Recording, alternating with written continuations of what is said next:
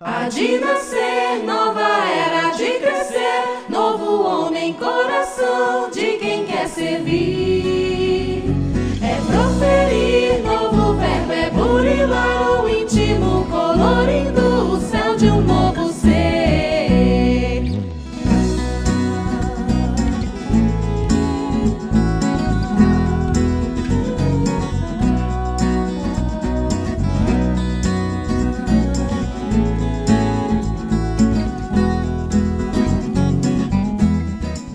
pessoal, estamos iniciando mais um episódio do Pode Ser.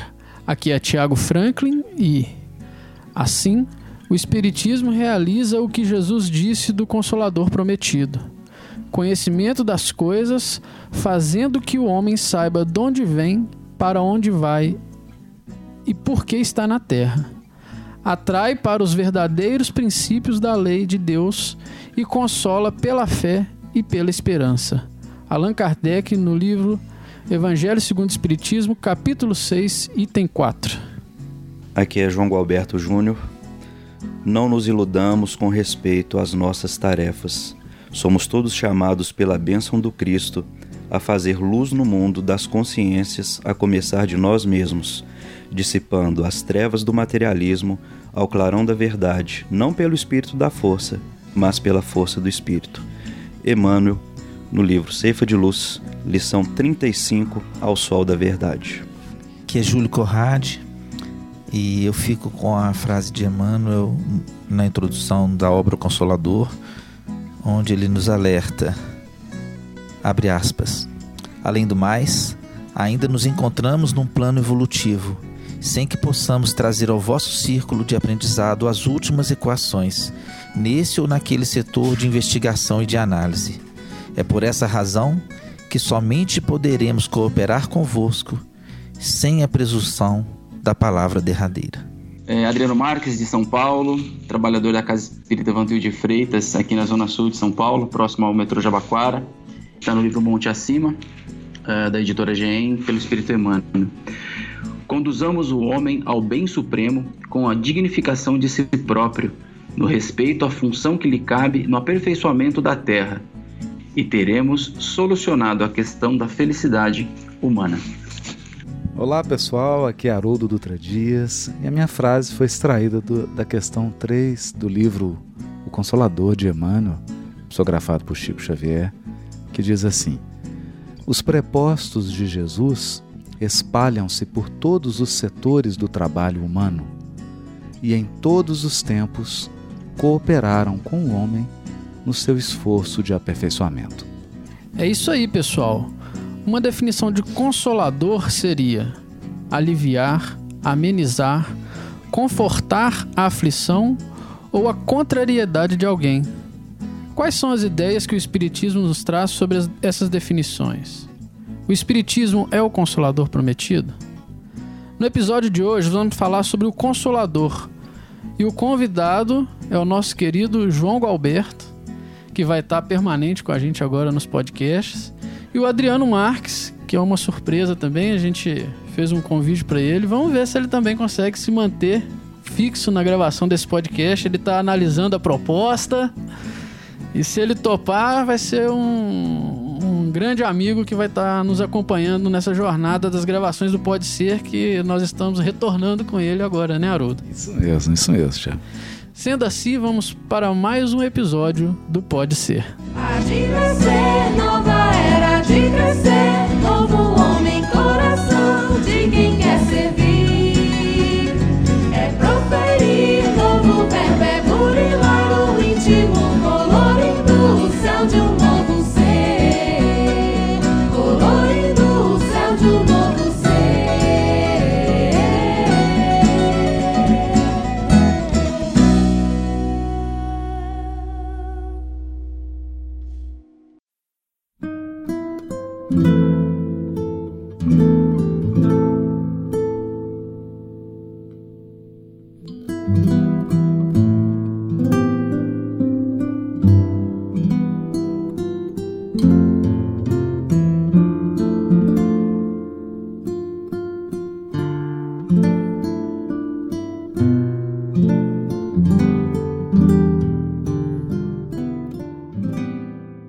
recalcitrar contra os aguilhões.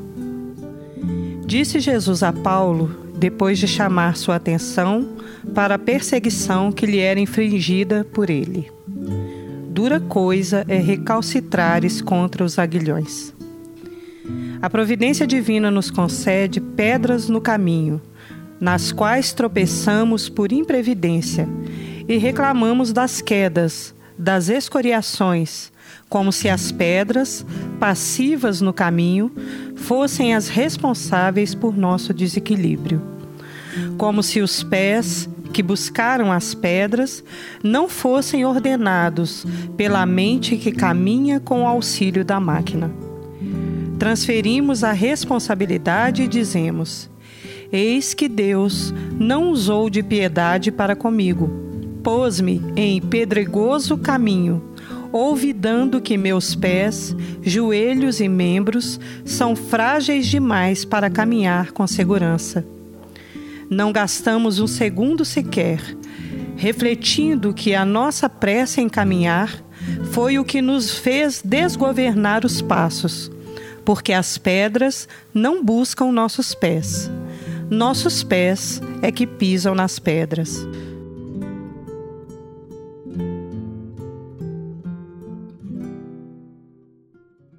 Então, pessoal, Haroldo, quais são as primeiras lições que devemos aprender para receber este consolo?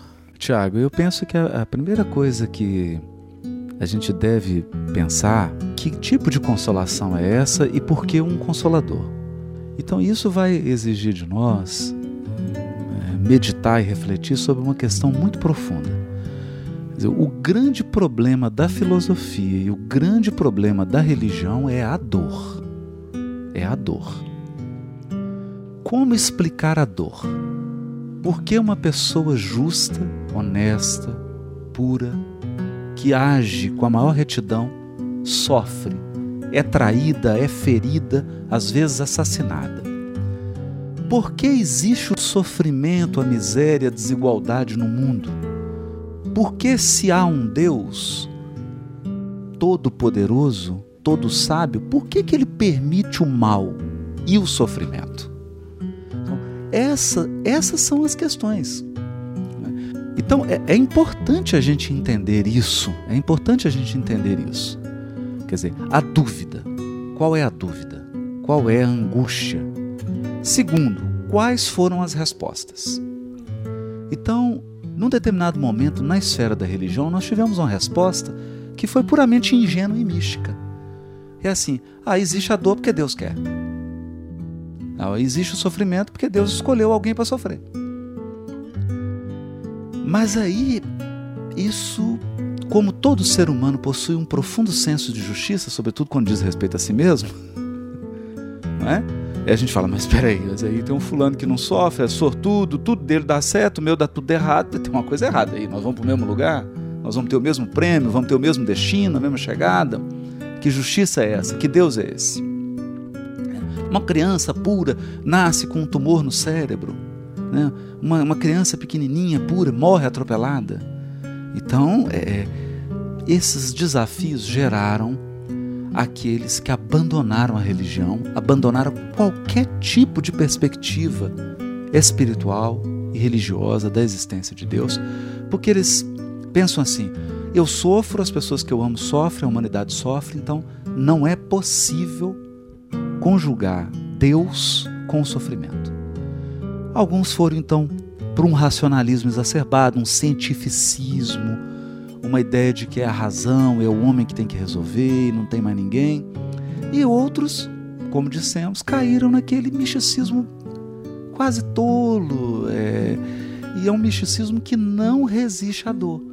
Então a gente vê pessoas assim muito piedosas, muito religiosas, mas quando a dor entra dentro da casa dela, aí ela se desespera, ela perde estrutura. Então, uma vez compreendido esse fator, aí a gente entende por que, que o Espiritismo é o consolador prometido por Jesus. Porque ele vem dizer quem é, que é Deus, né? Que é Deus, quais os caracteres, os atributos de Deus e por que existe dor, sofrimento injustiça na evolução, na criação divina. Por quê? E quais são os elementos que os tutores da evolução espiritual, quais elementos eles manipulam, eles manejam para minorar a dor, para minorar o sofrimento e para educar o ser espiritual.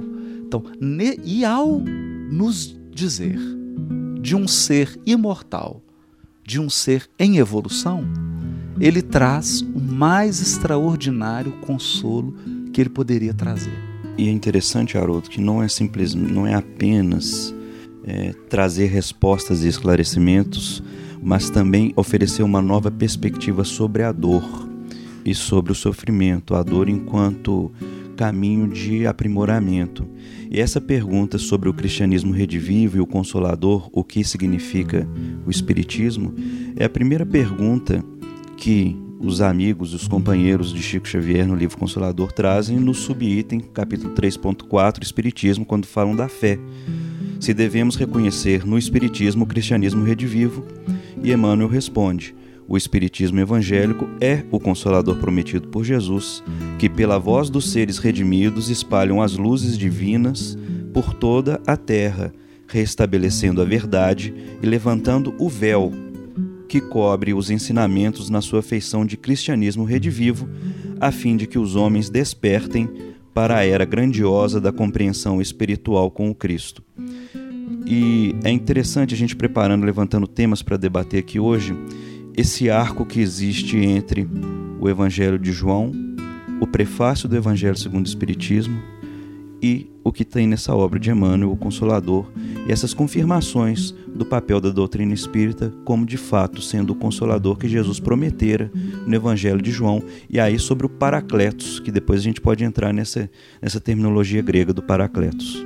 Interessante essa, essa questão que foi colocada pelo Haroldo no sentido da compreensão da dor fazendo um gancho, um paralelo com o que nós estamos vivendo hoje no país, né, atual, enfim, sem entrar no mérito da questão, se certo ou errado, as pessoas estão com uma dificuldade muito maior de entender o porquê que elas estão passando por isso, né? Fazendo um, uma coisa muito superficial, porque não é a ideia do tema hoje, mas, por exemplo, por que que o jovem, né, da nossa idade, de 20 a 40 anos de idade, que mora na Suécia tem uma vida diferente. Por que, que ele reencarnou lá e eu estou no Brasil nessa situação? E quando o Haroldo é, explana, começa essa ideia de uma maneira muito bacana, muito brilhante, nós vamos lembrar de uma passagem do Evangelho, quando fala da questão da maneira de orar, e que às vezes também tem essa questão que as pessoas não conseguem entender isso, né? Eu estou orando, eu estou pedindo e Deus não está me ouvindo passa a ideia do que o Haroldo colocou muito bem de um Deus injusto. E aí são três coisas muito interessantes que aparecem no Evangelho para nós e que vêm à minha mente assim de uma maneira muito fácil, muito tranquila, que diz o seguinte: que ao orar nós precisamos pedir três coisas. Pedir para que Deus conceda a nós três coisas, que são paciência, resignação e a fé. Então, talvez num momento como esse, como o Haroldo está colocando, como que eu posso entender? E aí talvez fique até uma pergunta para quem está nos acompanhando no podcast é, é, é, responder, pesquisar também, a todos nós aqui da mesa hoje. Num momento tão difícil de dor, dos exemplos que o Haroldo citou, como que eu vou ter paciência? Como é ter resignação? E fé de que maneira se eu estou sofrendo isso? Então acho que é interessante a gente pensar dessa forma também, né, em especial para quem está nos acompanhando, para ter essa ideia de que as coisas estão como o Haroldo colocou, mas existe um porquê disso. É, eu estava aqui olhando também, Adriano, uns textos aqui do Consolador, e na pergunta 354, já que a gente entrou na fé, né, e coincidentemente fui levado a um trecho que trata disso, ele fala, né? A pergunta é, é poder-se-á definir o que é ter fé? E a palavra dor aparece na resposta, né? Ele fala: conseguir a fé é alcançar a possibilidade de não mais dizer eu creio, mas afirmar eu sei. Com todos os valores da razão tocados pela luz do sentimento. Hein, Haroldo, eu achei isso é assim, essa, essa frase aqui é linda, né? Dá, dá até música, né, João? Isso aqui, ó. Porque, veja, a possibilidade de não mais dizer eu creio, mas afirmar eu sei. Mas olha só, com todos os valores da razão tocados pela luz do sentimento. Queria até que a gente comentasse o que seria isso, né? Os valores da razão. Porque quando fala eu sei, parece que vai jogar a gente para a questão intelectual, né, Haroldo? E aí ele vem, mas tocados pela luz do sentimento. É, dá a impressão de que valores são algo, alguma uma estrutura fixa, é assim, e os, e os sentimentos à luz como algo mais etéreo que vem por cima, né? Essa fé não pode estagnar em nenhuma circunstância da vida e sabe trabalhar sempre, intensificando a amplitude de sua iluminação pela dor ou pela responsabilidade, pelo esforço e pelo dever cumprido. É interessante, né, Adriano? Você, você fez uma observação aí que o Brasil é um país muito religioso e vem de uma matriz religiosa muito forte, né? até porque a colonização jesuíta tem toda uma, uma história aí por trás, é, os africanos e tudo. E quando a gente recorda, por exemplo, a Alemanha do pós-guerra, em que as pessoas, a população como um todo, passou tanta fome que eles plantavam batata em vasos dentro de casa porque não tinham o que comer. Era a única fonte de comida. Então plantava batata em casa. Famílias, não, nós estamos falando de centenas de milhares de famílias, que o país ficou desolado. Né? O Brasil nunca passou por isso. E eu arriscaria dizer que a família brasileira não está preparada para isso. Então, toda essa crise que nós temos vivido, ela representa agora uma oportunidade do Brasil é, colocar a sua religiosidade frente à dor, à adversidade. Então agora é um teste para a religiosidade do brasileiro. Que religiosidade é essa? É, porque tem uma frase assim muito desconcertante. Aliás, o evangelho é uma coisa desconcertante. Desconcertante. Né? Às vezes eu paro de traduzir porque eu fico com raiva do Paulo, fico com raiva, raiva. Eu falei, não aguento, dá vontade de, se ele tivesse aqui, eu eu partia para agressão física, né? Mas porque ele fala coisas que incomodam profundamente sobretudo quando você está numa adversidade. Ele diz assim: e agradecer, dai graças, né? Ou agradecer, seja grato na tribulação, porque a tribulação produz robustez. Essa é a, é a palavra grega usada, né?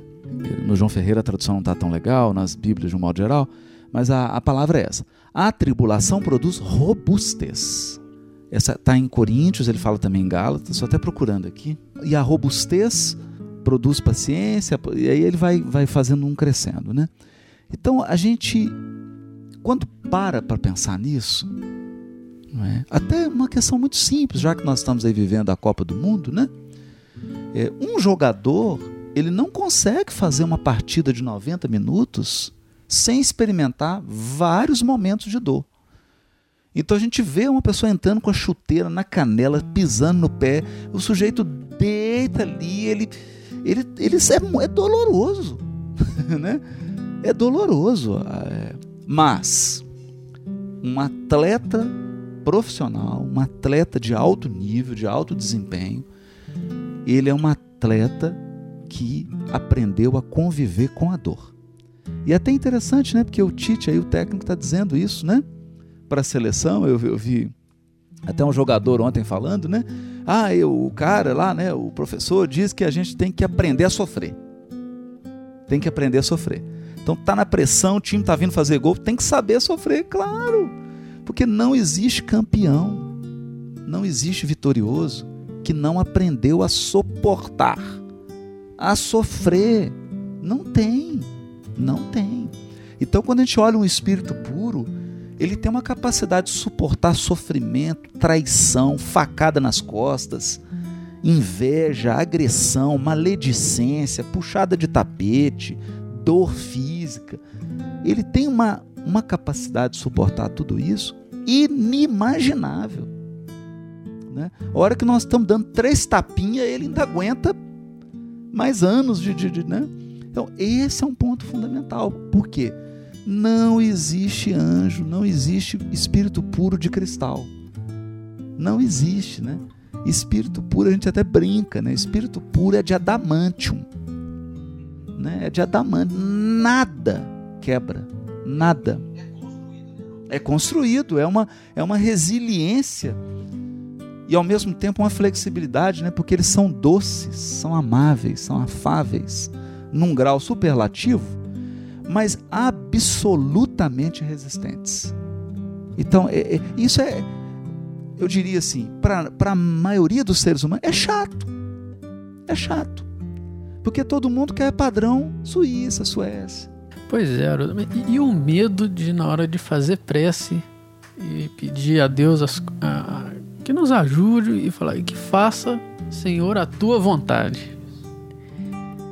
Isso é o aspecto que eu acho que é o grande X da questão. Porque aquele que consola nem sempre é o que vai dizer sempre sim para você. É um pai, né? O pai consola a criança que tá fazendo algo errado, mas você bota de castigo, você, né, mostra quais são os valores da vida. Você é, corta algumas situações, você diz não, para que ele possa crescer e aprender com as situações. E é a mesma coisa que Deus faz conosco. Muitas vezes a gente pede, a gente quer algo, a gente pede a cura e ela não vem. Aí vem o desencarne de um pai, de uma mãe, de um ente querido, e a gente se revolta, né? E eu acho que o grande, a, a, um dos aspectos do espiritismo, né? como o consolador prometido, ele vem trazer isso pra gente, né? É mostrar pra gente a vida futura, as questões do passado, por que estamos sofrendo hoje. Isso é muito importante. Acho que é, eu, eu até é, pedi pro Haroldo trazer pra gente um pouco mais sobre o, o, quais são os aspectos da doutrina espírita que nos mostra que ela é o consolador prometido, Haroldo. Eu diria que são três. Porque são três aspectos. O primeiro aspecto é o aspecto prático experimental. Então, enquanto todas as filosofias, todos os espiritualismos vieram com uma linguagem recheada de simbolismo, recheada de, de, de misticismo, até hoje, né, a gente vê os mestres, o, os arcanjos, aí tem gente tem imagem do anjinho, tem imagem, tem palavras mágicas, tem talismãs, tem incensos e um tanto de coisas, né? que ótimo, porque aquilo ajuda a pessoa a focar a mente dela e ela consegue. Né? Enquanto todos fizeram essa abordagem, o, o início do Espiritismo é feito experimentalmente. Então ele vai experimenta o fenômeno imortalidade da alma. Então esse é o primeiro ponto. Né?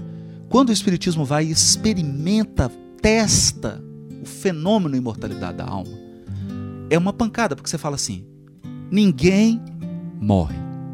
Quer dizer, eu acho que nem o espírita pensou nisso ainda. E é experimento como método científico, né? Isso. Então é experimento mesmo. Eu vou lá, eu toco no espírito, eu peso o espírito, eu faço, eu faço experimento. E até hoje. Até hoje nós temos oportunidade. E eu acho curioso como que os espíritas hoje querem fugir do aspecto experimental. Não, não pode ter reunião mediúnica com materialização, não pode ter. né? Quer dizer, não, então o sol não pode brilhar, né? não posso tomar sol. A fala no movimento espírita é a seguinte: não há mais necessidade de materialização. Efeitos é. físicos foi em outra época. Eu acho interessante isso, Adriano. Até um parente ou a pessoa contrair um câncer. Exato. Entendeu? Exato. Ou até alguém um... desencarnar. Isso. Até ele perder um familiar, até ele ser abandonado pelo marido ou pela esposa, até ele contrair uma doença e, e ter um mês de vida. Né? É que quando chega esse momento, aí ele vê todo aquele palavrório, todo aquele mundo de palestra não dá conta de construir uma certeza tocada pela luz do sentimento. Então nós não podemos desprezar o aspecto experimental.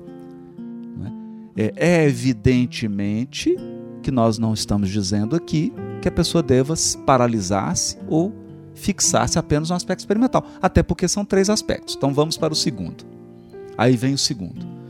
O segundo aspecto do Espiritismo é que ele ensina a pensar espiritualidade.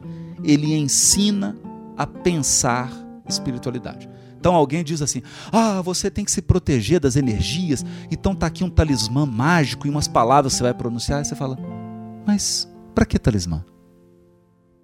Para que palavras mágicas?" Então ele te ensina a pensar a espiritualidade.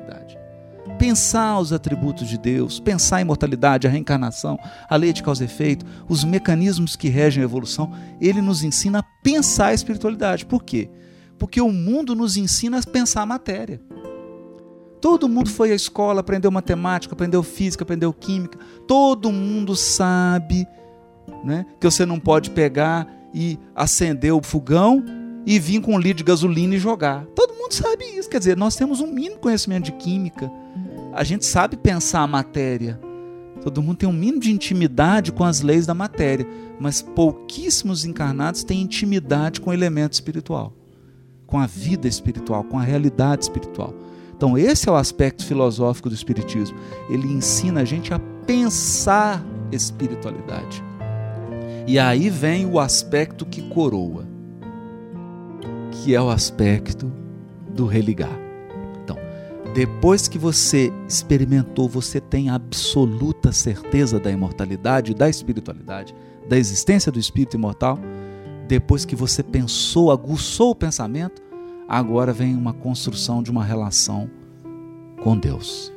Notando Aí- que você está lidando aí com os três aspectos: Isso. Então é, é ciência, filosofia e religião. Exatamente. E é uma escalada mesmo, né? Um aspecto que se dá em espiral. Você vai um, dois, três, volta. Um, dois, três, volta. Um, dois, três, volta. Aí no aspecto religioso, né? O aspecto da religiosidade, é que eu acho que aí tem sido a dificuldade hoje, a meu ver, né? Modestamente, estou dando meu, meu chute, né? Sabe que o Cristiano Ronaldo pode bater falta? Eu também vou tentar aqui. A nossa religiosidade é uma religiosidade infantil. Porque nós temos que imaginar o seguinte: muitas igrejas que conquistaram uma classe mais pobre da sociedade brasileira são segmentos religiosos que estão inspirados pela teologia da prosperidade. Então, o que é a teologia da prosperidade? Isso está no catolicismo, isso está no espiritismo, no espiritismo e está em muitas vertentes evangélicas. A teologia da prosperidade diz assim: se está dando errado alguma coisa na sua vida, você está sem Deus. Olha, olha isso. Perdi tudo, perdi o emprego, tive um, perdi todos os meus bens. Ah, você está sem Deus. Vamos procurar Deus para você ficar próspero. Você está sem Deus. então eu te associo assim: ter um revés material é que Deus não está olhando para você. Aí a pessoa vai para a igreja, aí, não, eu tenho que relacionar Deus. pra-" Né? A pessoa fala assim: Nossa, estou sendo perseguido, as pessoas estão me caluniando, estão falando mal de mim. Nossa, então ora, pede a Deus. Pede a Deus o quê? Para Ele te livrar da calúnia? Nossa, mas eu estou com problema familiar, a família está com doença. Eu- é engraçado, né? Que às vezes a pessoa fala assim: Nossa, aqui no ambiente do trabalho, várias pessoas se acidentaram. então, vamos orar Deus. Orar a Deus para quê? Para tirar as pessoas das experiências que elas precisam passar? Né? Então é uma relação com Deus de assim: Olha, Deus, eu tô com Deus porque tá tudo bem na minha vida. Eu tô com dinheirinho, não tem ninguém doente, tá tudo bem, não tem conflito na família, meu casamento tá, tá tudo bem, então eu tô com Deus. É muito engraçado isso. Então, e esse é o aspecto que precisa ser amadurecido. Quem diz isso não sou eu, não. Eu estou dando um chute aqui, mas também não sou bobo. Quem diz isso é Estevão. Lá no Paulo Estevão, no discurso, na Casa do Caminho, e depois a defesa dele no Sinédrio. Essa é a essência da fala dele para Paulo de Tarso. Até agora nós experimentamos um Deus que é o Deus que faz você ter vitória, leva você para o pódio, te dá prosperidade, te leva para o topo. Agora nós vamos experimentar um Deus que nos leva para a tempestade, que nos leva para o alto mar, que nos leva para um suposto abandono. tá? Então, aí começa uma relação religiosa que eu vou brincar aqui, né? As pessoas que estão ouvindo vão entender que é uma metáfora. Mas, por exemplo, teve um, um tempinho aí, há pouco tempo, eu fiquei três dias sem conversar com Deus. Fiquei de mal. Briguei, briguei. Três dias, tivemos uma DR, não, não fiz pressa, não conversei com ele, fiquei de mal, mas não rompi. E aí eu fui olhar, olhar na biografia de Madre Teresa de Calcutá, de Dulce, de todos, todos vivem esse momento. É um dia, dois, uma semana, fica de mal de Deus, fica de mal. Fica de mal. Porque acontecem umas coisas na sua vida, você fala assim, você está brincando comigo. Eu não estou entendendo sua vontade. E é aí que começa a relação com Deus. Eu começo a me relacionar com Deus quando eu não entendo o que, que Ele quer. Eu eu não estou te entendendo. Senhor só pode estar tá de brincadeira comigo. Eu estou fazendo aqui só tomando pancada. O, o, o que, que o senhor quer? O que, que você quer? Aí começa a relação com Deus. Aí começa uma relação madura, que é a relação que você tem com a sua esposa, que é a relação que você tem com seu marido, que é a relação que você tem com seu filho. Quando o filhinho pequeno te olha assim, pai, eu te odeio. Né? Quem já não viveu isso, né? Aí você fala, tá bom, filho, vem cá. Então, isso é relação madura com Deus. Aí a gente entra na relação madura quando essas coisas começam a acontecer. Quando ele começa a te perturbar. Por isso que o Paulo diz, né? Que aí eu estava traduzindo isso, parei, falei, não vou ficar um, dois dias sem traduzir, estou com raiva desse, não quero nem ouvir, se alguém falar em Paulo, eu vou, eu, eu, eu vou perder o equilíbrio. O Paulo fala assim: o nosso Deus é um fogo devorador. Por que isso, gente? É isso. Não é? é só você sair aí em São Paulo, sair aqui em Belo Horizonte e visitar uma UTI. Você vai ver. É desafiador. É desafiador você ver uma criança sofrendo numa UTI há 20 dias. Né? É desafiador você ver uma pessoa recebendo alta para vir para casa para desencarnar. E a família toda reunida em torno. Isso não é brincadeira. Né? É. Aí entra o tocado pelo sentimento. Porque aí a gente começa a desenvolver uma relação com Deus de em que eu digo assim: ok, eu não vou querer controlar a vida. Eu vou aceitar o que a maré traz, o transcurso da vida, e eu vou me encaixar nisso tudo de uma maneira honesta, madura e não ingênua. Né? O Espírito fala, não, porque nós precisamos resignar. É, então, é, assim, é uma fala muito superficial, né? Muito. E a, aí a religiosidade começa. Né? E aí a gente vê. É simples, eu. Para encerrar aqui, né? Falando muito. Eu fui visitar uma tia lá no, Vale do Jequitinhonha, fazer a palestra lá, e ela tava, tadinha, com febre e, e acho que labirintite e tonta, e tonta. Aí vi, ela sentou assim, com muita dificuldade. Tá? Vi que ela estava sofrendo. A senhorinha já, a mulher que sofreu, meu Deus, sofreu a vida inteira, sofreu desde o dia que nasceu.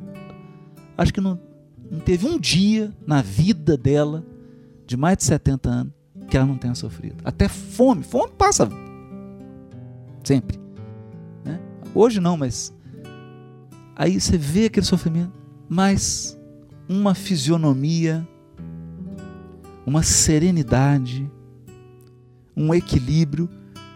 Aí eu, lá na casinha daquela casinha sempre, mas simples, simples, mas nada, nada. Aí aquela mulher com aquela grandeza, eu olhei para aquilo e falei assim: O senhor está de brincadeira, né, Deus? Eu que vou ter que falar? Eu que vim aqui fazer palestra? É um paradoxo. Né? É um paradoxo. Porque os que estão na maior experiência da religiosidade estão em silêncio. Né? E a gente está aqui falando. Falando igual papagaio. ai, ai. E engraçados, né? Para clima desafiador, o consolador. Não é? Engraçado que essa palavra me veio no caminho e e você pode brincar com ela, né? Consol, a dor, não é? Você vai brincando como, como a dor está presente nesse processo. E, engraçado que eu acho que o- um amigo espiritual nosso da, da reunião mediúnica parece que ele já vinha para participar do, do podcast, porque ele, ele comentou e eu fiquei, é lógico, a gente sempre tem o que ficar pensando, isso é para mim? Isso é para quem? Isso, onde que eu boto essa caixinha? Mas ele começa ah, o discurso. Duro é recalcitrar contra os aguilhões. E ele vai comentar é, durante 16 minutos né, na psicofonia sobre as dores que nos são infringidas e que nós, em determinado momento, culpabilizamos Deus. A gente, a gente começa a entender e né, como se ele fosse o causador da dor, né? Me dá a impressão que o Consolador vem nos esclarecer sobre as questões das nossas escolhas pessoais que nos fazem caminhar sobre os pedregulhos né, das nossas construções passadas, das nossas construções presentes. E, e ele vai falar justamente dessa questão da gente não re- recalcitrar né, contra os aguilhões. Né? Os aguilhões têm a ver com essa questão das, das dores, não é, Haroldo? Das circunstâncias, né? Então, eu falei, aí eu vim escutando no caminho, estava escutando essa mensagem, enten- querendo entender por que, que porque no dia da reunião você fica assim, você tem que gravar às vezes para depois ouvir, né? E eu vou ouvir mais, mas tem muito a ver com o nosso tema, acho que tem a ver com essa questão que talvez nós estejamos mais falhando no aspecto da doutrina, é, que é quando aparece a dor, quando ela surge, quando ela se quando o ensinamento se apresenta, quando aquela quando quando o professor dá a lição, nós recalcitramos contra os aguilhões. A gente vai lá e se rebela e não compreende, não aceita e realmente entender essa postura de que eh, nós só estamos bem com Deus quando materialmente nós estamos satisfeitos, quando Ele satisfaz. Né? Até tem num, num estudo que nós fazemos essa relação contratualista com Deus, né, Haroldo? Sim. né? É, então, bem, sem me estender, é só para ver a sincronicidade, é gostoso de ver a sincronicidade dos, da espiritualidade, né? Mostrando a presença dela nas nossas atividades. É, se o Haroldo quiser comentar um pouquinho sobre essa coisa do recalcitrar contra os aguilhões, que é uma coisa que às vezes as pessoas não compreendem muito bem o que quer dizer, já que você entrou no Paulo Estevão aí. Só retomando essa questão, Júlio, que você mesmo citou a 354 do Consolador, mais adiante, traduzindo a certeza na assistência de Deus, a fé exprime a confiança que sabe enfrentar todas as lutas e problemas com a luz divina no coração.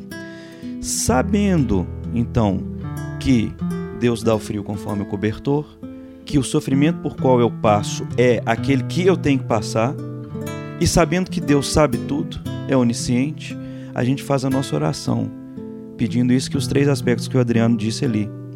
É, fé, resignação, né? Qual que é o terceiro, Adriano? É paciência, resignação Isso, e fé. Isso. É, vem aquela pergunta: o que eu tenho que pedir para Deus além disso? É realmente é isso, isso e é aquele comprometimento também que a gente assume perante Deus para nós mesmos, né? A oração. Mas esse é o grande desafio mesmo, saber é, saber nós sabemos e a hora que acontece com a gente. Estamos preparados realmente? Em, até que ponto este conhecimento, esses valores estanques, né, estabelecidos que aqui fala nessa questão também, ela nos ajuda e nos prepara no momento da aferição de nós mesmos, seja nossa saúde física, seja nossa nosso conforto material, o quanto nós estamos de fato preparados, mesmo sabendo que as situações pelas quais nós estamos passando são as melhores para nós. Quando a gente fala em pedir a Deus, né? Eu, ultimamente eu tenho mudado um pouco a minha prece, as minhas preces, e pedindo a Deus apenas que Ele não me deixe esquecer que Ele já me deu tudo. Porque a gente, a gente pede, né? O que pedir a Deus, gente? O que pedir a Deus que Ele não tem ofertado? Qual circunstância na nossa vida que eu tenho que pedir para Ele? Eu não sei aquela de circunstância de que eu tenha olhos de ver. Porque nos falta não é a presença de Deus, nem, a, nem como o de falar, ele já recalculou a rota, ele já planejou de novo, ele já tá tudo desenhado, tá tudo escrito. essa sensação de que faltou eu pedir para Deus alguma coisa para Ele oferecer, ela, ela é uma coisa que nos, nos acompanha, Haroldo, na nossa fé. Nos acompanha há, eu diria, 5 mil anos de história religiosa no planeta Terra.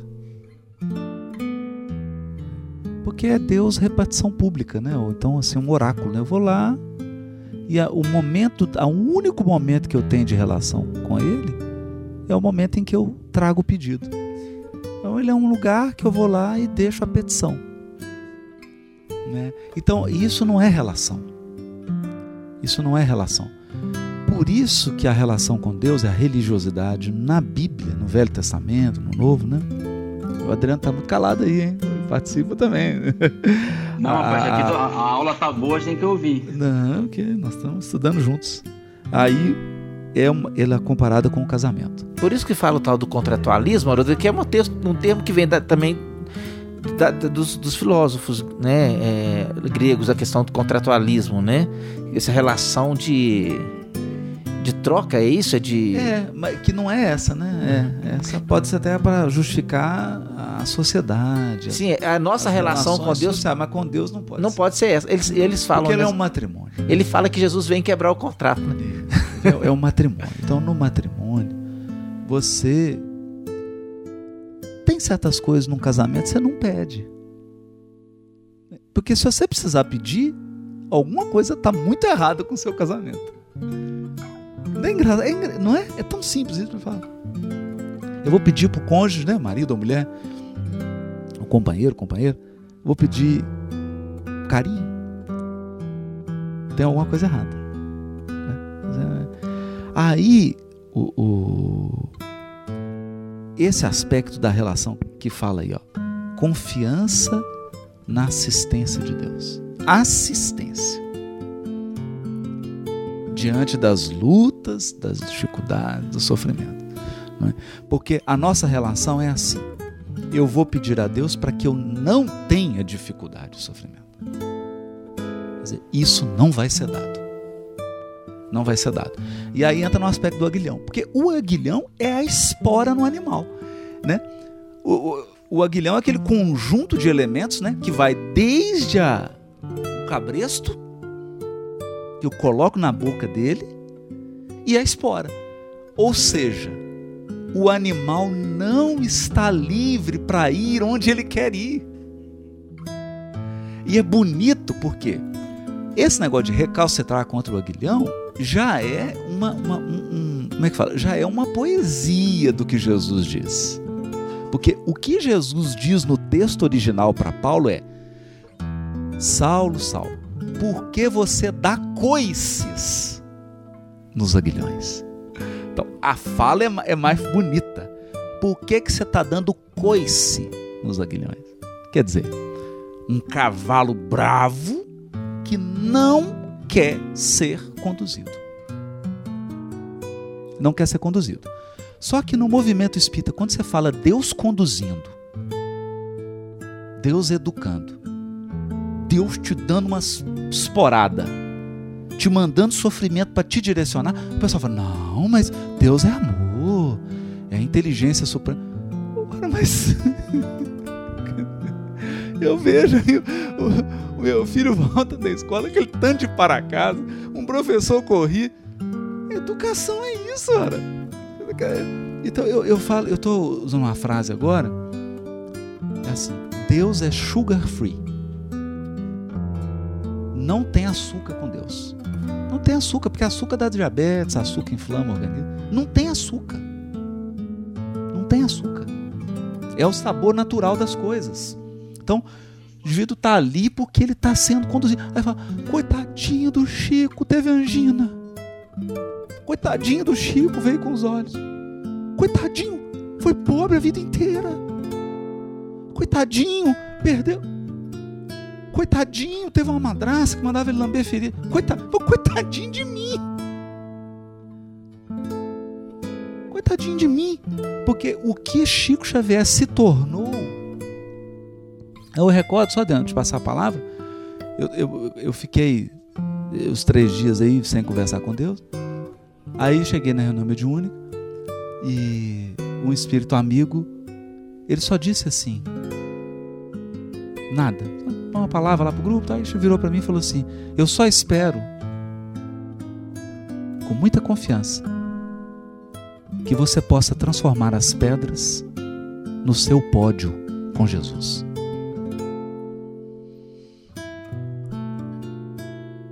Aí eu fiquei revoltado.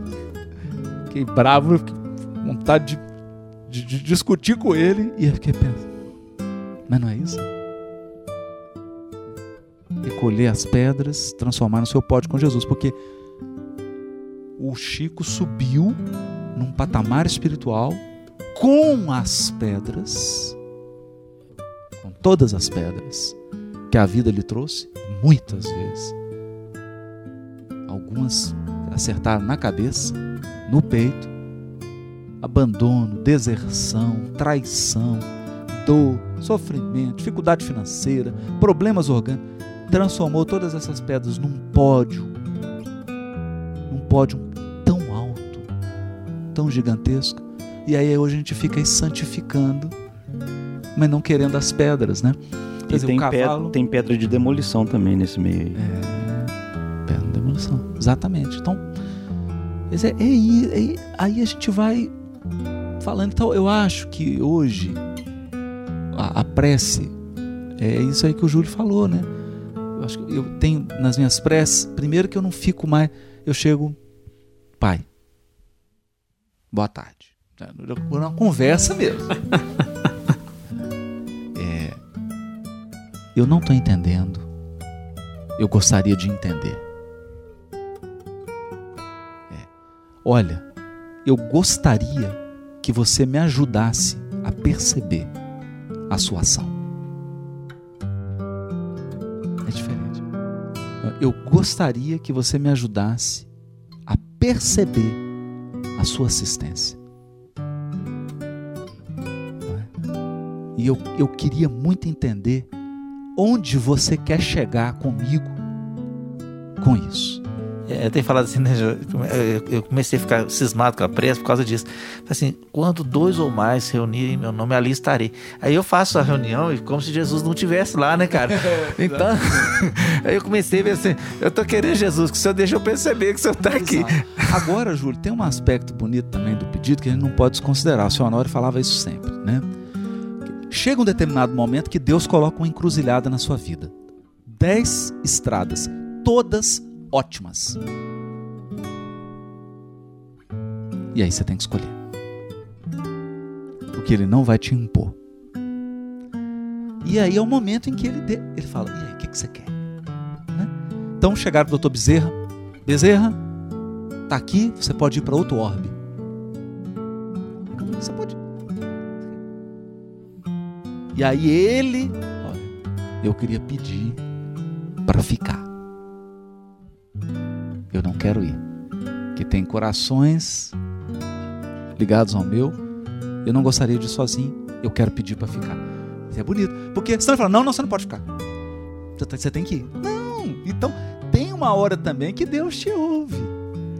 Porque Ele quer que você manifeste desejo, que você manifeste propósito. Ele quer que você. O que, que você quer, filho? Você quer o quê? O que, que você quer? Nossa, diz, me diz de você. Eu quero te ouvir, filho. Que é mesmo. É, é, é, hoje em dia a sincronicidade é tão grande, depois eu acho que vocês vão, eu vou mandar. Ah, Não para os, os ouvintes, para vocês ouvirem a psicofonia, mas, Mas aí é sacanagem.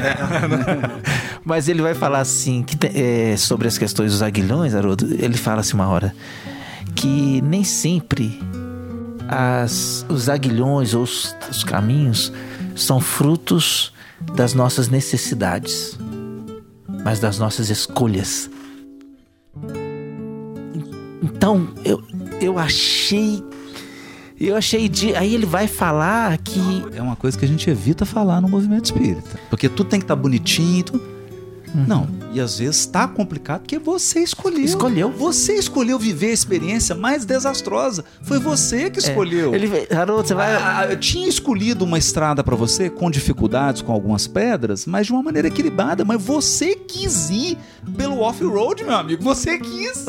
Emoção forte. O autor, é o autor 1, né? Não é? Preparou o prato ali, você falou, não, mas eu quero com pimenta mexicana. Não, mas- não tá bom, filho, vou pôr uma pitadinha. Não, É eu isso quero da aí. pior, mas É. muita É. pimenta. Haroldo, ele citou assim. Ele falou assim. Mas é ah, uma experiência. É, uma experiência. Mas, Haroldo, com- totalmente sincronizado com o que nós estamos conversando. Ele fala assim: porque às vezes nos parece que é, Deus escolhe as estradas mais amenas para a educação. E nós viramos para ele e falamos assim: não, o senhor pode usar a palmatória? porque eu estou aprendendo melhor com a palmatória. Então, ele brinca e fala disso, né? Que a gente faz uma escolha. E essa escolha, às vezes, é a da palmatória. E é uma escolha, então, muito sincronizado.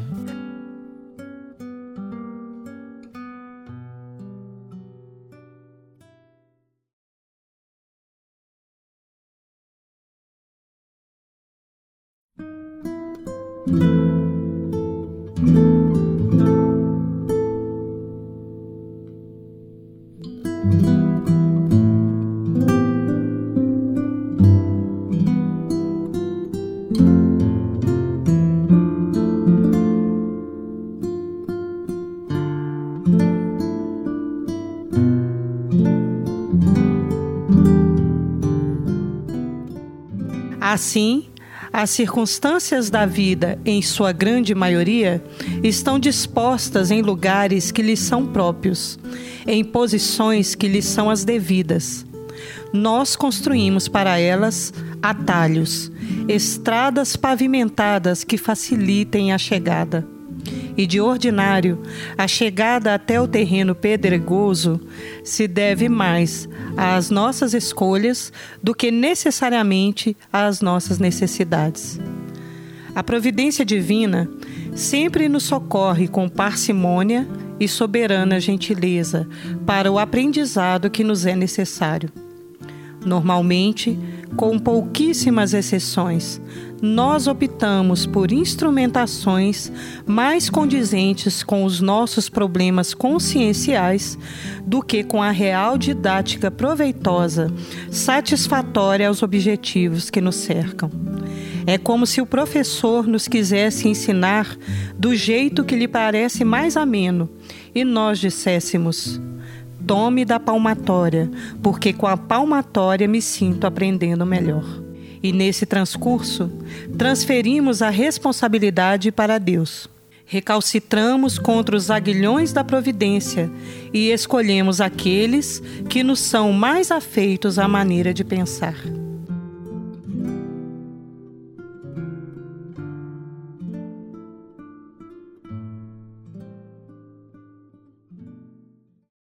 Eu queria chamar o Adriano para conversa fazendo uma provocação. Você falou sobre os nossos dias, Adriano. Nossos dias que assim, nós nunca tivemos tanto acesso a conforto material como nos dias atuais. A nossa medicina nunca foi tão desenvolvida. Há tantas décadas na história da humanidade a gente não tem guerras de grandes proporções envolvendo nações e tudo mais. E nós temos, até por uma questão de relação de consumo, aversão a sofrimento. Do- de meados do século XX para cá, por causa desse conforto, nós criamos aversão a sofrimento, aversão à dor. E, no entanto, nós, desde o começo desse episódio, nós temos falado sobre aprender a sofrer ou aprender a assimilar a dor, é, que é um caminho necessário para o nosso aprimoramento, essa maceração do espírito, essa perspectiva nova sobre a dor como caminho de aprimoramento. Então eu queria chamar o Adriano para conversa como lidar com essa, esse conflito, essa antítese contemporânea, sendo o Brasil, sendo o mundo, é uma questão de humanidade, nossa aversão completa ao sofrimento e essa necessidade de saber assimila- assimilar a dor que a gente precisa passar, inevitavelmente. Quero dizer aos amigos ouvintes que nós vamos ficando por aqui. Chegou ao final do programa. Pergunta difícil demais. Ô, João, eu tava quieto aqui, rapaz. Difícil alguma coisa na outra encarnação, João? O que, que foi, rapaz? Que que é isso? Mas é interessante essa questão, João. Eu quero só voltar num ponto aqui, e para quem nos acompanha pelo podcast, o, o Júlio trouxe recalcitrar. Eu falei, rapaz, preciso passar a mão no dicionário aqui. E o dicionário diz o seguinte: que recalcitrar é demonstrar obediência, né, é demonstrar resistência para obedecer. E é interessante que a gente pensa isso, João. Então, respondendo a sua pergunta, eu quero voltar num ponto que o Haroldo comentou lá atrás, quando ele falou dos três elementos, o Haroldo fala do primeiro, que é a prática. E eu quero só pegar uma estradinha aí, fazer um trek aí nessa, é, nessa questão da prática. Eu vejo, João, eu entendo de que uma das coisas que nós ainda não é, é passamos por isso, por não ter compreendido, por exemplo, é a prática espírita, né? a prática de frequentar uma casa espírita. Você vê as pessoas sofrendo, você vê as pessoas é, é, perdidas, como o Haroldo colocou, por conta de uma estrada que ela escolheu, foi uma escolha dela, ou seja, ela poderia ter casado com aquela pessoa tranquila, serena, que não ganhava muito, não era tão bonita, mas que seria uma vida maravilhosa. Ela preferiu a mais bonita, né? que ganha muito, que tem né, um apartamento melhor, que hoje está na moda. Só que aí, meu amigo, vai arrumar um problemão, porque para você cuidar dessa pessoa e ter os cuidados dela, você vai ter que também ter um investimento maior. Então o sofrimento bate a porta. E você percebe uma das coisas que eu vejo é, nas pessoas em geral, e especialmente no movimento espírita, uma coisa muito simples e que a gente vai discutir talvez aqui muitas vezes, e para quem está nos acompanhando é, é, pode acessar lá o portal ser.org e você vai ter acesso a esse material, porque eu sei que tem lá, é, por exemplo, uma coisa muito simples que é o Evangelho no Lar. Se você perguntar numa casa espírita hoje com 300, 400 mil pessoas, quantas pessoas fazem Evangelho no Lar? pouquíssimas vão levantar a mão. E aí nós vamos recorrer ao evangelho novamente, né, como diz o mineiro, fazendo o estudo miudinho, de que a prática do evangelho, como o próprio Estevão comenta isso na palestra que o Haroldo lembrou, do livro Paulo Estevam, que é o estudo do evangelho em casa, com a nossa família. Então, quer dizer, eu, acho, João, que uma das coisas desse sofrimento que nós temos hoje é, é, nas pessoas do mundo inteiro, né, do planeta Terra inteiro, é essa falta de, como o Haroldo citou no terceiro ponto lá do Religare, é buscar Deus dentro de casa. Então nós buscamos Deus fora, mas nós esquecemos de práticas simples, como oração, como né, fechar os olhos e lembrar e dizer, Senhor, o que, que eu faço agora, né? É, o que queres que eu faça? Então eu vejo assim, João, de que uma das coisas que eu não posso dizer que me incomoda, porque quem sou eu para me incomodar com as coisas né, do mundo inteiro, mas me deixa triste é, eu me deparar com pessoas que talvez passam por dificuldade e quando você pergunta, você está frequentando o centro espírita? Você, você parou de ir? Parei, eu não, não quero ir mais não, porque dá muito trabalho, que é o recalcitrar que o Júlio lembrou. Ou seja, eu não estou demonstrando uma resistência para obedecer os desígnios de Deus, como o Haroldo, Júlio, você, João, colocou. Então, o que, que, ele quer de mim? Ele quer que você passe por esses pedregulhos, mas que você junte eles né, para o pódio do Haroldo, não é para nosso, não é para o pódio do Haroldo.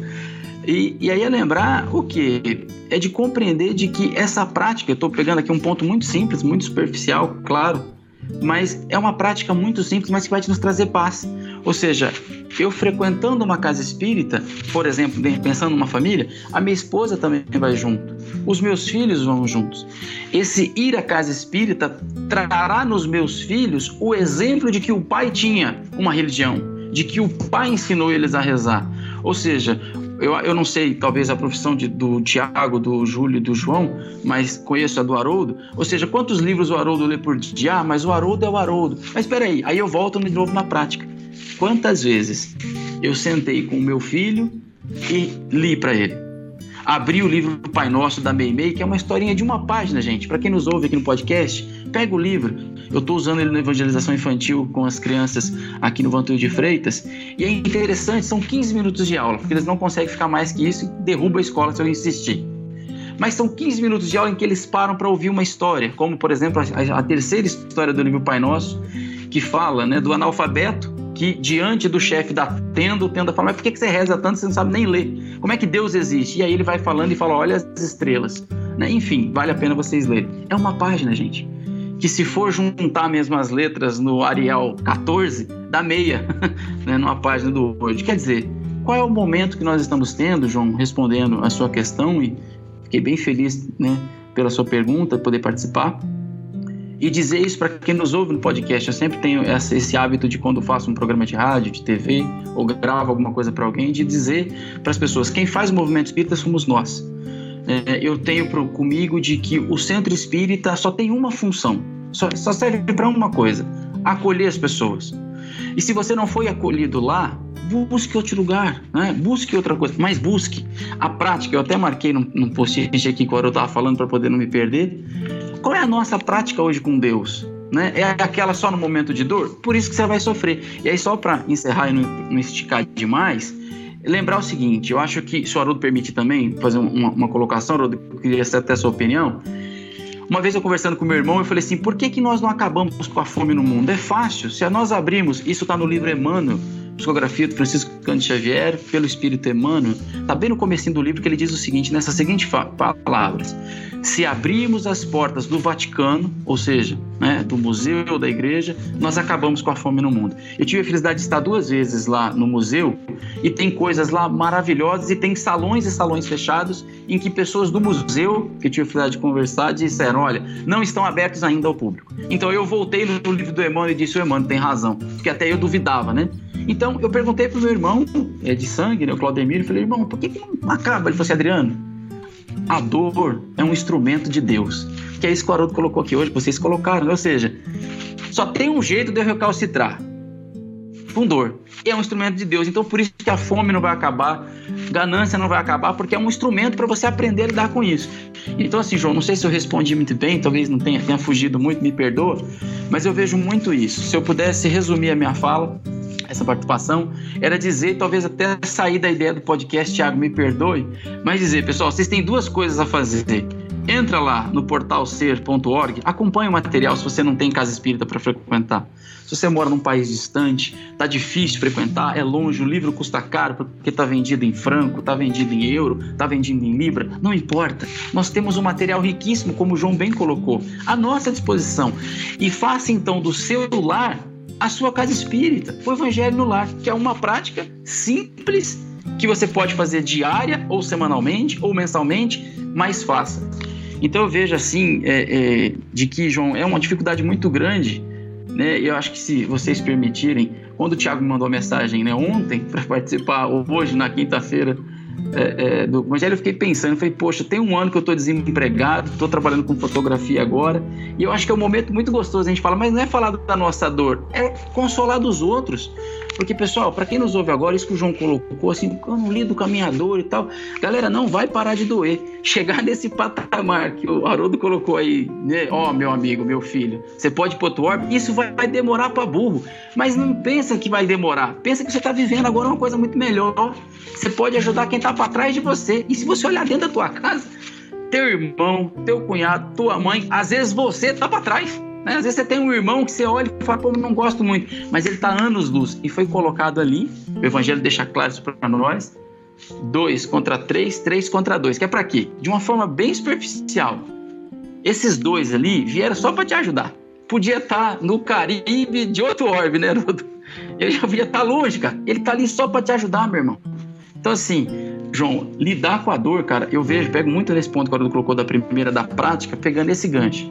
Qual é a sua prática religiosa hoje? Que seja dentro de casa, com os seus filhos. É, o Júlio, eu tive a felicidade de conhecê-lo há muito tempo. E depois de um tempo eu conheci a esposa do Júlio numa entrevista, num bate-papo, né, onde, onde atuava numa emissora de rádio espírita. E, e, foi muito gostoso. Eu fiquei pensando depois, eu falei, poxa, o Júlio tem um lar espírita, né? Os filhos, assim como eu também tenho aqui em casa, sou de berço, né? Enfim tenho também as pessoas que são, e eu fiquei pensando, pô, isso é maravilhoso, tem gente que reclama, mas é só você ter uma religião evangélico, católico, umbandista, candomblé, seixinoe, o que você quiser, tenha. E aí, João, como diz o meu amigo, os problemas se acabaram. E olha, é bacana citar isso, né? Porque o que não exime de lá dentro de casa é ter grandes desafios, né? Você frequentar a casa espírita, pegando seu gancho, que é muito importante, estar na tarefa. Você vê, a Sheila hoje desenvolve um imenso trabalho na evangelização da, da infância, de bebê, na contra, con, é, né? no ventre, é, é, pré-concepção, enfim, e tudo. E nós temos desafios enormes dentro do nosso lar. Desafios enormes me perdoa te interromper, irmão, desculpa. Mas falando em dor, você pega um casal, a idade que vocês quiserem. Quem nos ouve, imagina aí uma idade. que tem um filho de 3 anos de idade. Ele diz assim: Adriano, eu não sei porque ele está com problema. Ele não dorme mais, Adriano. E assim, eu não sei aonde eu errei. E aí a vontade é de dizer, e muitas vezes já disse isso, que é o que você acabou de falar, Júlio. Você fez evangelização no ventre? Mas Adriano, o moleque não tinha nem nascido. Aí está o problema, porque antes do ato sexual, né, capítulo 3 dos missionários, reencarnação de Segismundo, já tem uma preparação, galera. Quer dizer, começa a evangelizar esse cara antes dele aparecer. É. Antes de você conhecer o rosto, se é moreno, se é preto, olho azul, magro, baixo, ciumento, avarento. Evangeliza, evangeliza esse cara, porque eu sempre brinco assim, Júlio. Você tem uma árvore na porta da sua casa, aí tem um galinho fininho que você vai lá e faz assim, ó, quebra o galho. Meu amigo, se você não podar ela agora, vai ficar um tronco dessa grossura que nem com motosserra tira. E vai arrebentar seu portão, sua calçada e a sua casa. É a criança. Eu vou, eu vou lembrar novamente, né, do, texto, do, da, da, da, recomendação mediúnica, né? Apesar disso, é, ele fala assim que tem coisas, tem aguilhões, ou tem dores, e tem plantios que nós já fizemos. E hoje só nos resta colher. Não adianta eu ficar aí no centro espírita, né, Haroldo, hoje, e achar que eu volto para casa e a plantação que eu fiz não tá lá. Ela está lá. O que eu busco são ferramentas para que eu possa fazer a ceifa. E, eles, e ele, inclusive, comenta como é que eu, que eu vou ceifar, porque a questão existe: o que eu plantei, que eu vou colher, mas como eu vou colher, né? Como eu vou colher? Porque você evangelizar na preconcepção, no ventre, bebê, infância, mocidade, adulto, não significa não ter dor. Não significa que o problema não vai existir, porque se significar, nós vamos falar assim: é, realmente está tudo errado. Nem isso adianta. A dor permanece, a dor está presente, porque ela é uma dor colheita ela, ela é uma dor de colheita. O que nós temos que, que considerar é que ele fala assim, ele fala, e vai ser necessário colher para plantar novamente. Não é, Haroldo? Se nós não colhermos naquele campo que é o nosso campo, como que eu vou plantar novamente? Acontece que esses processos não podem é, é, é, em nenhum momento significar a a, a, o fato de, de, que Deus tire de nós a experiência daquilo que nós mesmos plantamos, o experimento da colheita, porque ela é uma lei natural, né, Haroldo? Não, e assim é bonito, né, Júlio? Porque quando a gente tem contato com um agricultor, pessoa simples, né? Vamos pensar aqui na, ao redor de Belo Horizonte, né? Ao redor de São Paulo, existem agricultores, plantam alface, tomate e tudo. E quando você tem contato com essas pessoas simples, você vê a terra, a gente percebe assim: o, o agricultor, o pequeno, mesmo grande, ele tem uma gleba, ele tem uma terra. Aquela é a gleba dele. Aquele pedaço de chão tem suas características. Isso é importante, né? Tem suas características. E não há garantia de que toda colheita será boa. Né? Então, é... mas o que existe é um trato da terra. Então, às vezes o que falta em nós, né, nessa relação com o Espiritismo, é entender assim: qual é a minha gleba? Qual que é a minha gleba? Quais são as minhas condições? E ali eu vou trabalhando nessa minha gleba, e aí eu vou perceber que há uma assistência espetacular porque o objetivo da lei de causa e efeito não é destruir sua gleba. O objetivo da lei de causa e efeito é evitar que você inutilize a sua gleba. É. Então ela te dá o retorno, você fala: não posso plantar isso, não posso fazer, não posso tratar assim. Dá um exemplo, né? Há um tempo uma pessoa procurou para aconselhamento ela está sempre em dificuldade financeira, a pessoa está sempre passando apuros, a família sempre em dificuldade, e aí a gente vai conversando com jeitinho e percebendo assim: a, a pessoa não quer arrumar um emprego. E aí você vai vendo a mente, ele fala: não, porque meu pai foi um empreendedor e ele fez isso, e eu também fui, falei, mas o seu, o seu empreendimento está dando certo? Já tem 10 anos você está. Não, não dá certo. Mas eu não vou largar. E aí a gente percebe naquela criatura que ele cristalizou no trato com a gleba. Então já, já não haveria mais necessidade dele estar passando dificuldade financeira. Mas ele enrijeceu tanto num formato? Então ele não quer mais se adaptar à vida. Ele quer que a vida se adapte a ele. Né? E aí o que, que a pessoa faz? Ele, além de não arrumar um emprego, além dele não trabalhar, ele fica lá parado, achando que um milagre vai acontecer no empreendimento dele. E toda vez que ele tem uma dificuldade financeira, aí ele recorre à família, aí um empresta um negócio, só que já está esgotando, porque aí você pega assim, um já, eu mesmo já ajudei quatro vezes. Aí o outro já ajudou cinco. Aí a pessoa fala, mas não tem jeito, você tem que trabalhar, ué. Aí a gente olha aquele quadro e fala assim: a lição lá do mal sofrer. Não é? Não está lidando com a gleba, porque veio a dificuldade, você recebeu assistência, você foi atrás, você se adaptou, você se movimentou, você aprendeu, aprendeu com a dificuldade, se transformou, ela passa. A dificuldade passa. Porque a dificuldade ela vem, ela vem a tempestade, mas se você é dócil, se você tem docilidade, você vai se adaptar. Eu acho que isso aqui é o bonito. Né? Então, é, é essa pergunta, né, hoje os grandes biólogos têm dito isso, né? Evolução é a adaptabilidade. A espécie mais adaptável é a mais forte, é a que sobrevive. O rígido é o que morre. Né? Então a gente fica assim, meu Deus, mas você, o que que eu não quero abrir mão? É, muitas vezes é isso. Né? Eu estou sofrendo porque o que, que eu não quero abrir mão? O que, que eu não quero abrir mão? E a vida vem e fala assim: filho, eu vou, tá aqui, eu vou te levar para tranquilidade, paz, felicidade, mas você vai ter que abrir mão disso, disso, disso e disso. Que foi um pouco que você disse aí, né, André?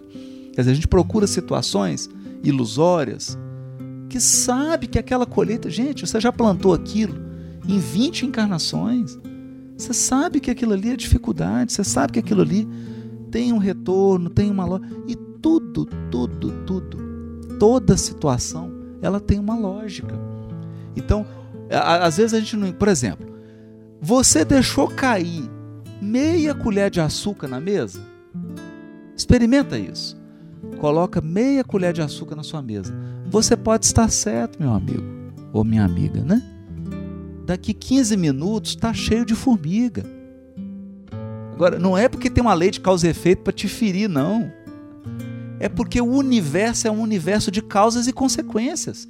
Então, nós temos que desenvolver inteligência para lidar com as causas. O Haroldo, e aí tem um detalhe: é o... se você não limpar esse açúcar e manter, vai vir a formiga, como diz o meu avô, vai vir o birimbondo, quer dizer, cada vez vai, a ferroada é maior. É, vai, você limpar vai, a mesa. Né? Vai, vai, vai se multiplicando, né? Exato. Então a gente percebe que todo sofrimento, todo negócio, ele vem, ele é um processo, né?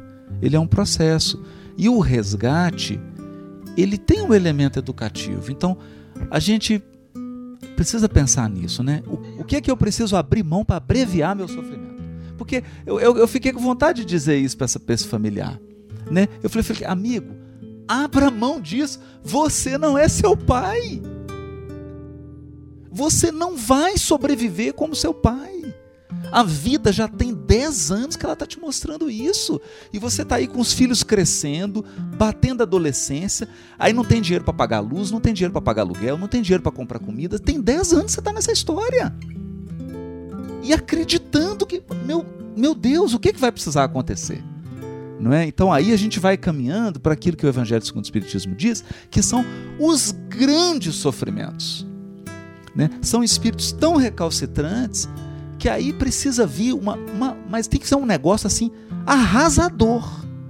Aí ele tirar o chão, aí ele movimenta. Né? E aí a gente fica, nossa, coitada da pessoa sofre tanto. Então eu tenho pensado muito isso. Né? A gente tem pensado nisso. Né? Por que, que o sofrimento chega a graus máximos? Por que, que ele chega a graus máximos? Não é?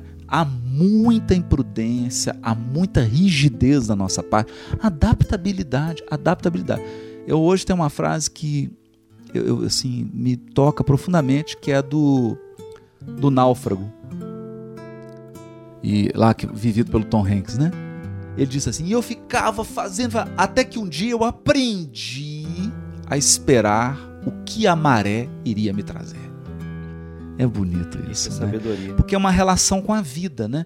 Eu faço aqui, eu, eu ah, mas peraí, mas por que, que a vida está trazendo? Tem que esperar também o que, que ela traz. Porque, ah, veio um toquinho de madeira. Rapaz, está me cheirando a canoa, né?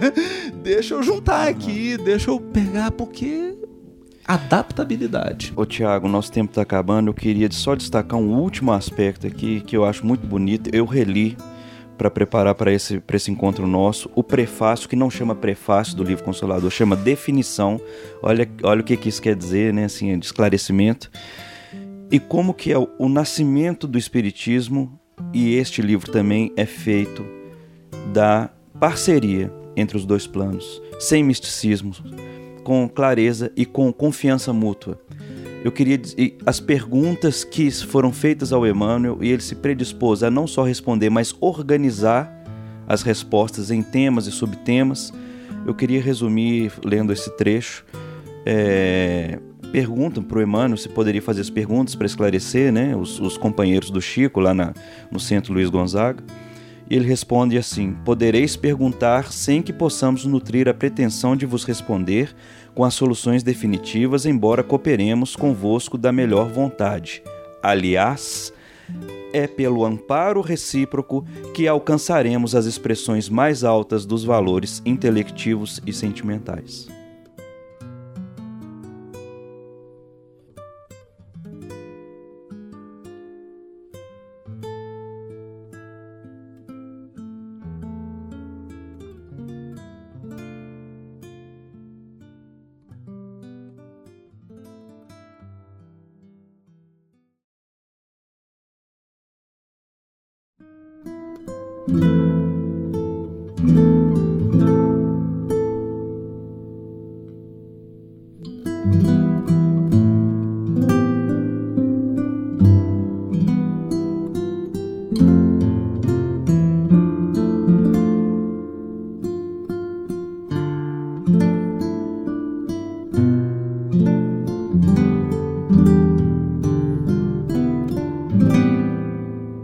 Qualquer jeito, haverá aprendizado, porque Deus, em sua bondade, permite ao aluno transitar pelas classes e pelas pedagogias que lhe convém. Mas tanto mais ameno seria o ensino se nos conformássemos em, pelo menos, ouvir a sugestão da providência divina. Certamente, aguilhões existem que independem da nossa vontade imediata. O parente difícil, o filho ingrato, o companheiro que abandona, o amigo que lastima, o parceiro que exige.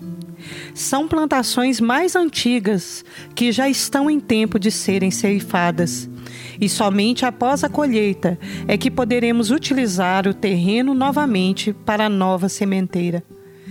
Mas a maneira como ceifaremos a plantação, isto é de nossa escolha se com a foice ameaçadora ou com a gentileza das mãos do coletor, se com o maquinário ou com a rusticidade do trabalhador. Isto é de nossa escolha. E conforme avançamos para as plantas que nós cultivamos, conforme estas nos responderão com um produto de nossa atuação. Aguilhões existem, daqueles que são de plantio anterior e daqueles que são escolhas do agora. A nenhum deles desprezemos. Todo obstáculo, conforme a palavra grega que hoje transmutamos para Satanás, todo desafio em nossa vida é um degrau que, se avançado, nos aproxima de nossas melhores pretensões evolutivas.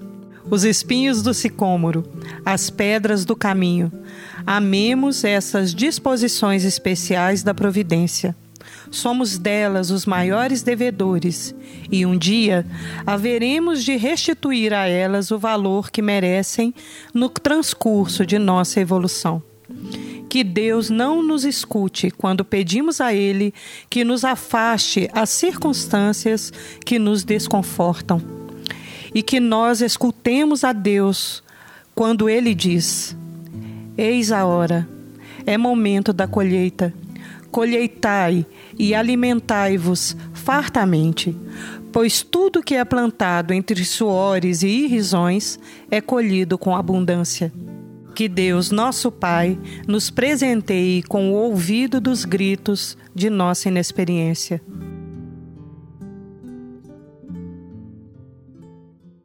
É, gente. Bom, o bate-papo aqui tá muito gostoso, mas nós estamos caminhando para o final. O que fica pra gente é voltar lá no início, como eu trouxe, né? A definição do consolador, né? A gente pode chegar à conclusão de que o espiritismo, ele alivia, ele ameniza, ele conforta a aflição ou a contrariedade de alguém. Porque se ele consegue abarcar essas definições, ele é o consolador. E nós que somos espíritas e temos a oportunidade de estar nessa encarnação como espíritas, devemos aproveitar essa oportunidade e fazer essa mudança em nossas vidas, né? Porque isso está dentro do nosso planejamento reencarnatório, né? É, e a gente relembrar, né, a- a- aos ouvintes, é, a passagem, né, onde há a promessa do Consolador prometido, né? A gente está tratando. A gente nem pode dizer que falou do livro, né, Haroldo? Porque a gente pegou um, para ver o tanto de caldo que dá esse livro, né? Porque você pega um ponto e você tem como mergulhar profundamente na- no tema. Mas é a promessa do Cristo, né, de nos relembrar aquilo que ele havia dito. É, e relembrar a necessidade de nos amarmos, não é? Quando você fala, desse, esse trechinho de Emmanuel, aí remete muito a isso, né? A essa tolerância, esse amor.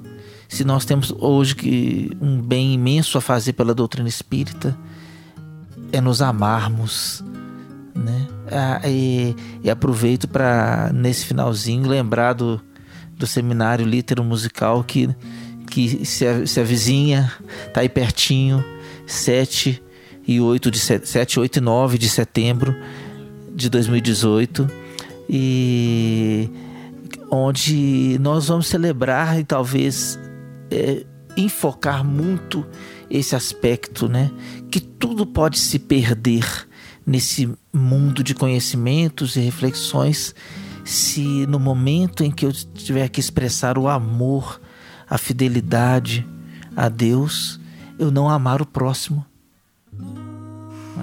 Amar ao próximo. Porque eu gosto, né? Lembro do Haroldo falando assim, né? Como agradar a Deus aborrecendo as criaturas, né? É, lá no. E- Boa noite. E a, e a gente deixa essa mensagem, né, de que tudo isso é muito bom, mas nenhum conceito pode se tornar pedra a ser atirada contra o nosso próximo. Nenhuma verdade deve ser transformada em pedras atiradas à fronte do nosso semelhante, não é? Porque como Emmanuel nos, nos dá, né, essa- é, no início da obra, ninguém aqui tem a palavra final, né, Haroldo? Ninguém tem a palavra final. Então eu lembrei, só para terminar, né? Tem um, um poema do Robert Frost, um poeta americano. Ele diz assim: A felicidade compensa de um lado o que ela tira do outro. Não, uma, uma visão assim bem pessimista, né? Ela fala, você tá tá feliz numa coisa, mas uma outra coisa tá dando errado, né? Porque nunca dá tudo certo. É uma visão meio pessimista. Mas aí tem uma prece irlandesa que eu acho que equilibra as coisas. Porque a vida é, é, como diz lá no, no, no, Jedi lá, né? The balance, é o balanço, é o equilíbrio, né? Aí essa prece irlandesa é mais otimista, ela diz assim: que Deus te dê para cada tempestade um arco-íris, para cada lágrima um sorriso. Para cada cuidado, uma promessa. E uma bênção para cada provação. Que cada problema da vida te traga alguém fiel com quem dividi-lo. Para cada olhar, uma doce canção e uma resposta para cada oração. Muito bom. Eu queria só agradecer ao Adriano por ter participado com a gente aí. episódio. Seu, seu hora tá fechado. Eu que agradeço e um prazer participar com vocês. E Haroldo, eu não tenho essa cultura de buscar uma prece irlandesa, mas eu gosto de uma frase que diz o seguinte: Mas essa eu ganhei. Se tá ruim, meu amigo, pode ter certeza que vai piorar, porque senão você não melhora. Mas, Thiago, Haroldo, João, Júlio, a vocês que nos acompanham no podcast, eu vou me esforçar ao máximo para me adequar aos horários aí na quinta-feira de gravação, nas últimas quintas. Não sei nem se podia contar que é as últimas quintas, né? Mas. Mas agradecer mesmo pelo carinho, fiquei muito feliz de poder participar. E é muito gostoso falar do Evangelho, né? Falar de Jesus. E às vezes a gente tá perdido em algumas coisas, e aí ouve outras, ouve outras e vai ajustando. Mas eu acho assim que a vida fica muito fácil quando a gente tem né, Jesus dentro de nós. E às vezes as pessoas falam assim, mas vou ter que ficar rezando o tempo inteiro. Eu falo, meu amigo, vai, até melhorar vai ter, não tem jeito não, vai ter que rezar. Né, Então, assim, agradecer, Tiagão. Fiquei feliz demais pela ligação, pelo convite ontem, pela lembrança. E, e eu lembro de cada momento, assim, né? De quando conheci vocês, onde, em que lugar. Me remonta muita saudade da Cacau, né? Porque foi o dia que eu conheci o Júlio, foi o dia que eu conheci a Cacau.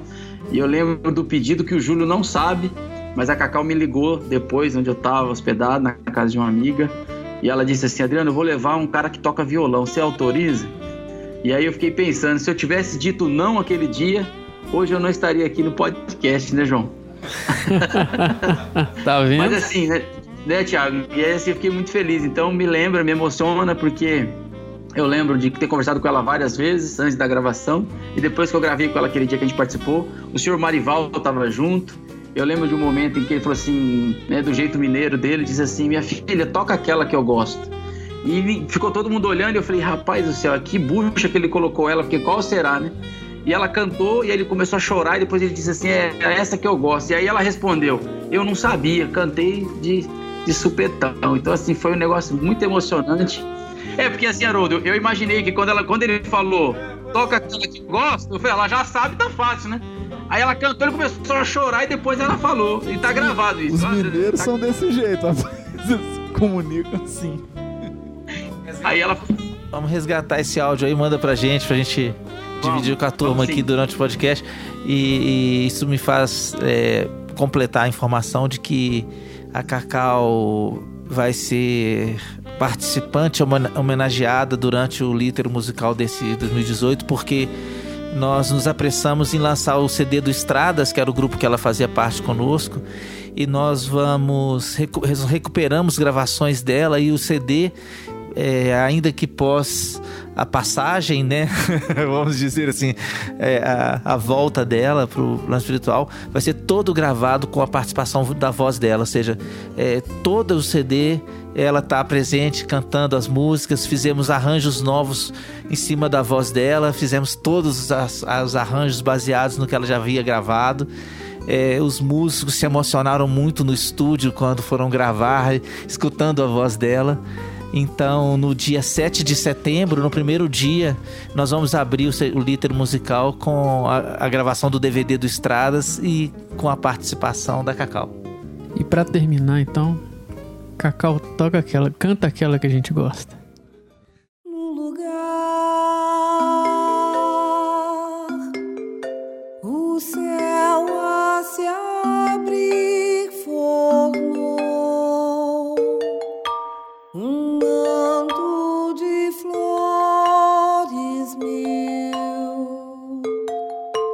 Tão logo